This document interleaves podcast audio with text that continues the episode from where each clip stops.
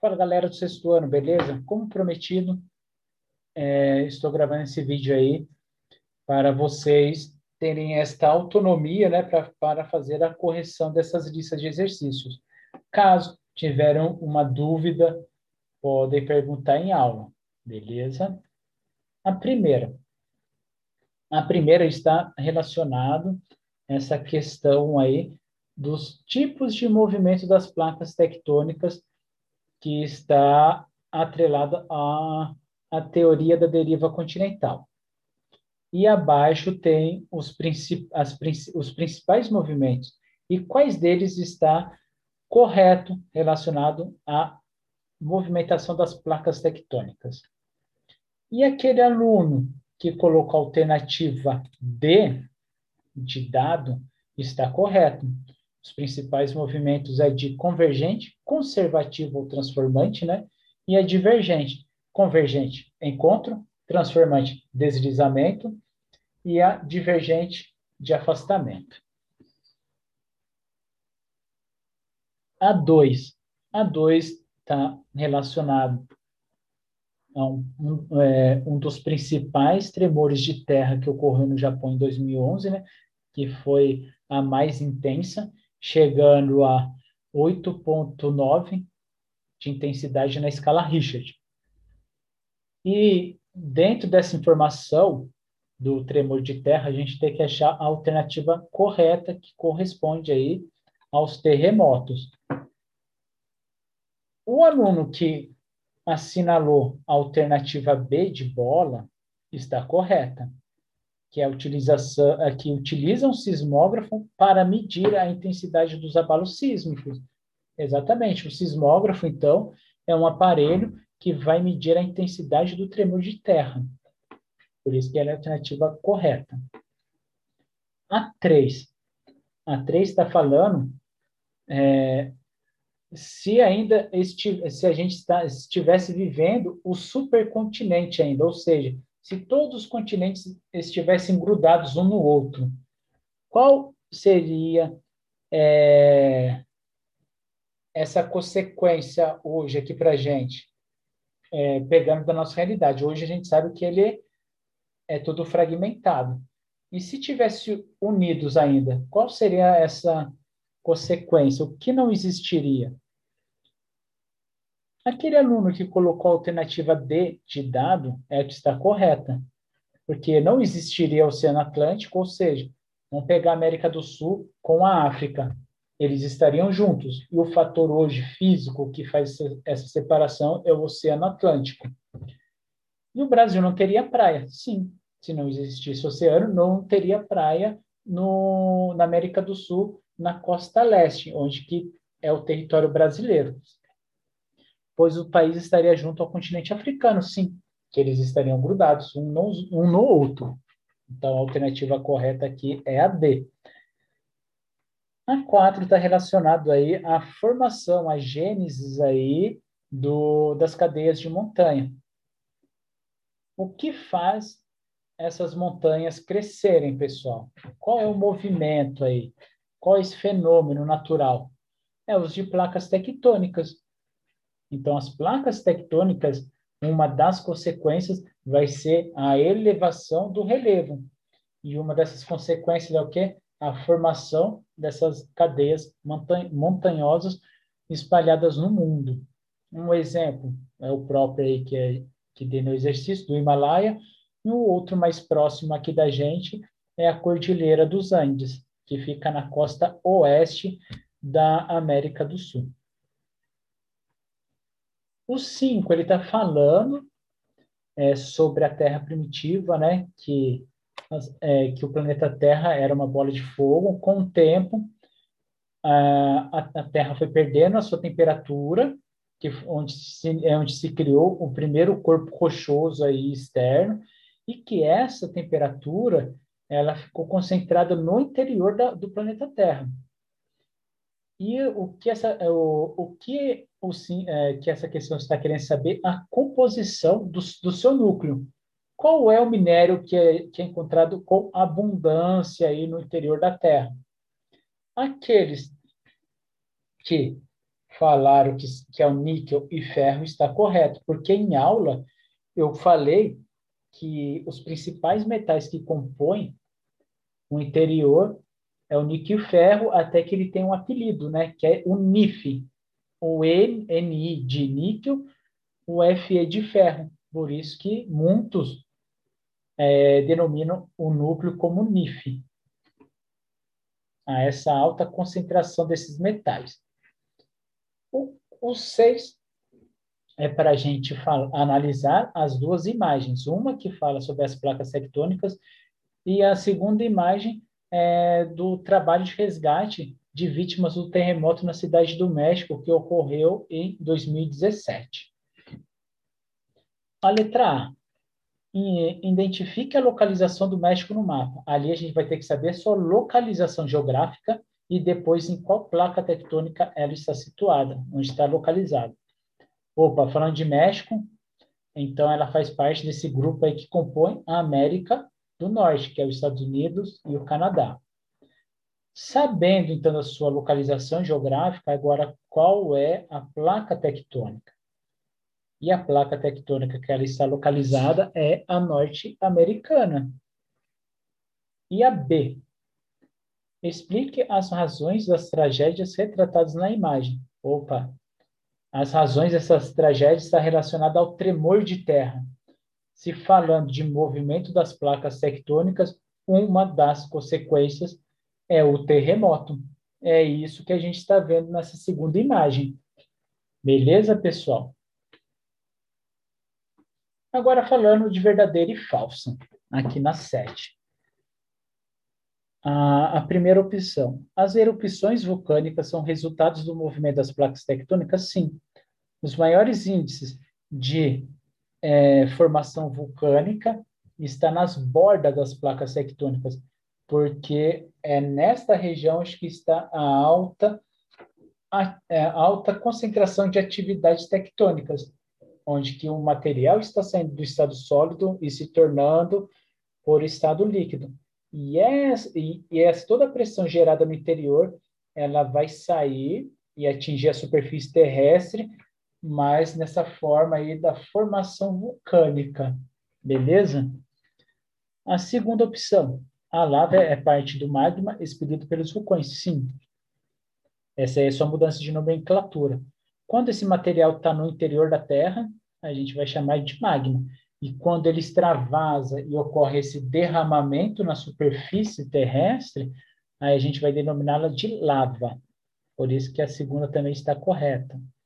A terceira, a ocorrência dos vulcões sempre acontece nas áreas centrais, as placas não. Eu acabei de falar que as, a, uma, as maiores ocorrências de vulcões são nas bordas. Não é que não existe vulcão no meio das placas tectônicas. Sim, existe, mas é muito pouco. É muito pouco. Por isso que a gente vai denominar ela como errada. Elas não têm com frequência. A frequência é nas bordas das placas tectônicas e não na área central. Por isso que ela está errada aqui.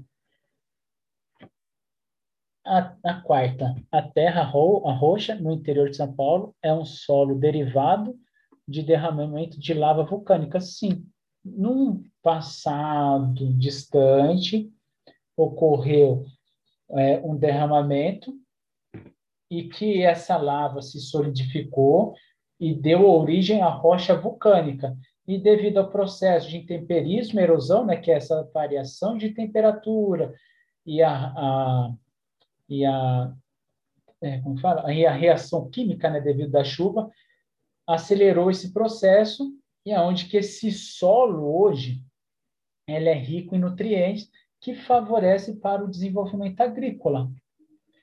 Por isso que a região oeste de São Paulo, o seu solo ainda é muito rico devido a esse material que é basáltico de, de proveniência vulcânica. Então, ele está correto aqui. E a última, as pessoas que habitam as proximidades dos vulcões o fazem por falta de opção melhor, pois os solos das regiões se tornam pobres e poluídos. Não. Os solos aí no entorno, próximo dos vulcões, elas são riquíssimas em nutrientes. Então, essa alternativa está errada. Um dos exemplos aí, na Itália, é, a sua agricultura ela se desenvolve com mais intensidades próximas aí dessas áreas vulcânicas. Tem até imagens aí, se vocês procurarem no Google, vão conseguir encontrar. É, tá falando aqui a 8 do é, das camadas da Terra. E ela quer saber qual dessas estruturas internas que ela se encontra no estado sólido aí, ó. Quais dessas camadas aí? Aquele aluno que assinalou a alternativa C de casa está correto, é o núcleo, mas em específico o núcleo interno. Então, ele é sólido, ele não é líquido, o núcleo interno. Por quê? Devido a toda essa pressão aí é, da gravidade que está exercendo no único ponto, não fez com que ele mudasse de estado. Ele se permaneceu no estado sólido, o núcleo interno. Já o núcleo externo, sim, ele já está nesse estado líquido e não sólido, beleza? Então é a alternativa C. Falando da biosfera e está falando quais são os principais elementos que constituem a biosfera. E aquele aluno que colocou a letra D, que é a litosfera, que é a superfície terrestre, mais a atmosfera, que é aquela camada gasosa, e, e a hidrosfera, que são todas essas formas de água que a gente consegue encontrar tanto no estado líquido como sólido e gasoso. Então, a interação desses três elementos surge a biosfera. Beleza? A 10 está falando para a gente explicar a teoria da deriva continental. Vou ser o mais sucinto possível, pessoal. Deriva continental, Alfred Wegener é, queria expressar um movimento das placas tectônicas. Então, ele, ele, ele quis dizer o quê?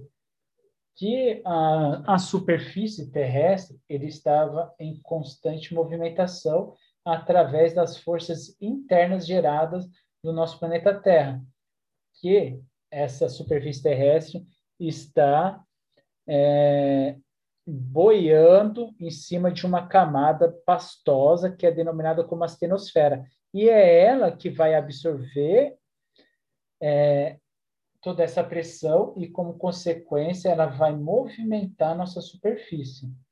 Beleza? Então, a teoria da deriva continental, Alfred Wegener queria dizer que a superfície terrestre está em constante movimento. Observando esta imagem, ele mostrou sua, uh, os seus indícios, os seus registros, o que ele conseguiu comprovar. O primeiro, é, pegando a América do Sul com a África, eles se encaixam, e os, e, as, e os outros indícios é, é, foram encontrados né, fósseis de, da, da mesma espécie em áreas diferentes, em continentes diferentes. Um dos exemplos aqui, vou pegar desse réptil aqui que parece um jacaré. Então, ele conseguiu achar um fóssil aqui na América do Sul e da Ásia. Na Ásia, não, perdão, da África. E assim com outras espécies. A 11 é para falar o, os principais movimentos das placas tectônicas. O número 1 é esse de deslizamento, né, esse movimento tangencial, então a gente vai denominar como movimento transformante. A1 e A4 está relacionado ao que? É o de encontro, então é convergente. E A3 é o de afastamento. Então, a gente vai denominá-la ela como é, divergente.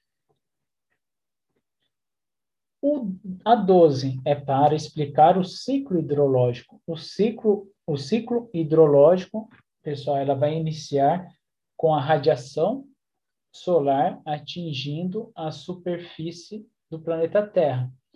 E essa radiação, ela vai aquecer tanto a, a superfície terrestre como os oceanos. Então, essa radiação ela vai fazer o quê? Vai evaporar os corpos d'água existentes. nesses, né, nessas duas regiões.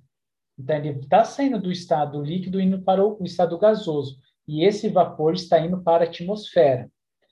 E não é só devido à radiação solar atingindo essas duas superfícies, e também atingindo a vegetação.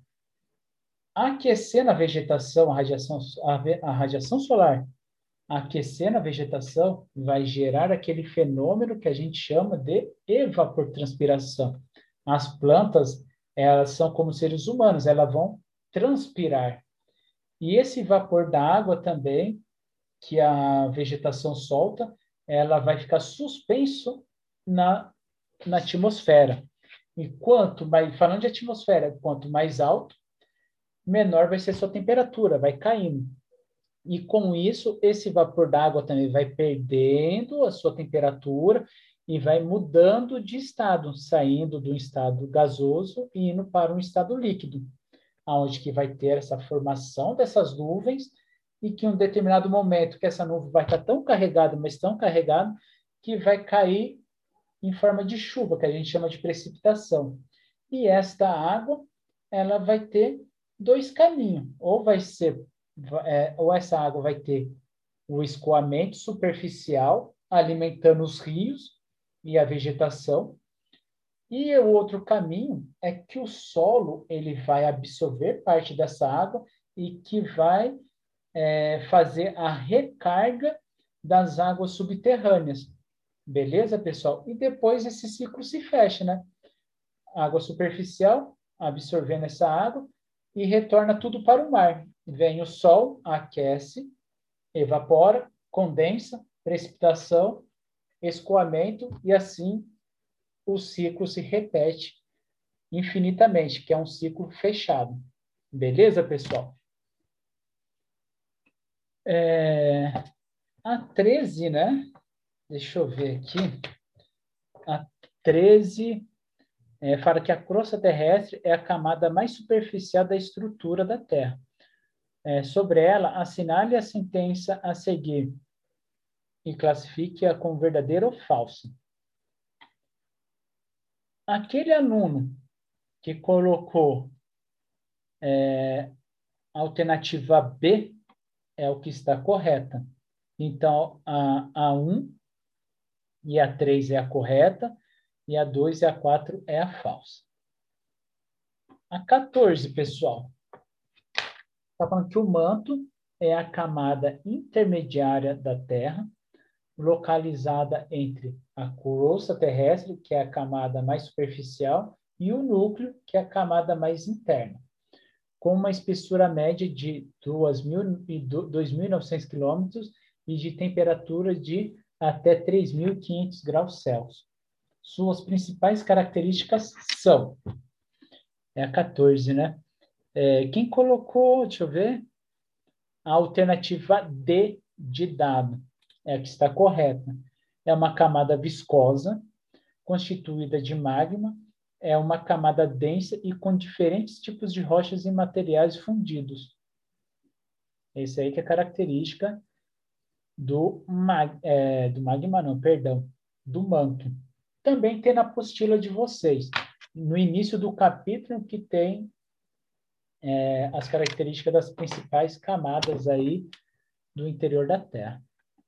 O 15 está falando a camada mais central da Terra é o núcleo. A principal diferença entre as subdivisões do núcleo interno e do núcleo externo é, eu meio que dei um spoiler aí em um dos exercícios aí que a gente viu. Qual que é a principal diferença?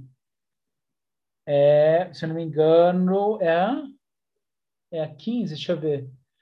É, tá aqui. É no estado físico. Acredita-se que o núcleo externo é líquido e o núcleo interno é sólido e denso, como eu expliquei no, num dos exercícios anteriores aí.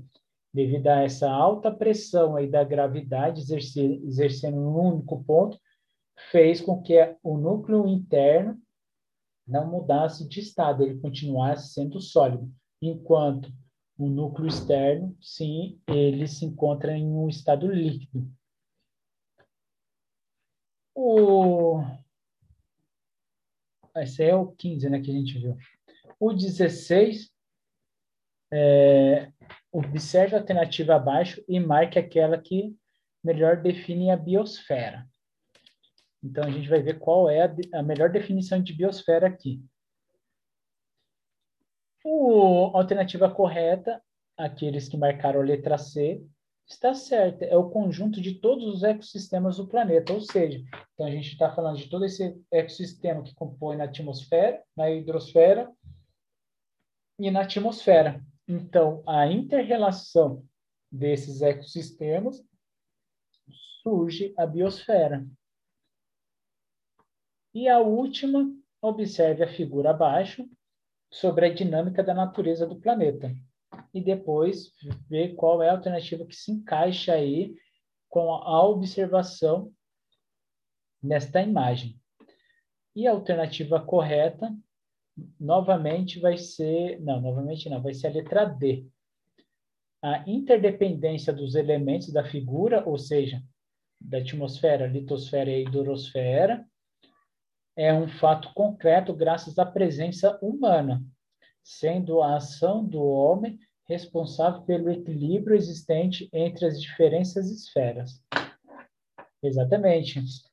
Então, a interação desses três elementos propiciou o desenvolvimento da vida humana, pois se não tivesse um desses elementos, a gente não estaria aqui. E a gente é um dos responsáveis pelo equilíbrio. Hoje a gente não está vendo essa questão do, do desequilíbrio ambiental e principalmente através da atmosfera, que a gente está elevando é, a temperatura média da Terra. E quais são as consequências, quais são esses desequilíbrios que estamos causando na biosfera? Beleza, pessoal? Então, por isso que o ser humano ele é responsável, sim, pelo equilíbrio. Hoje a gente não está tendo esse equilíbrio, estamos tendo o desequilíbrio, né? Turma, como eu comentei, é, a correção foi de maneira rápida, porém, aqueles que tiverem dúvidas, é, que não conseguem sanar mesmo assim sozinho através de pesquisa, lendo o conteúdo do livro, vendo videoaulas aí do do YouTube, não precisa ser exatamente a minha, mas sim pode ser de outras pessoas. Se não conseguiu, pode pontuar, pessoal, pode falar em aula, que eu vou, vou dar esse esclarecimento. Tudo bem? Galera, por hoje é só. Encerro por aí. Até mais.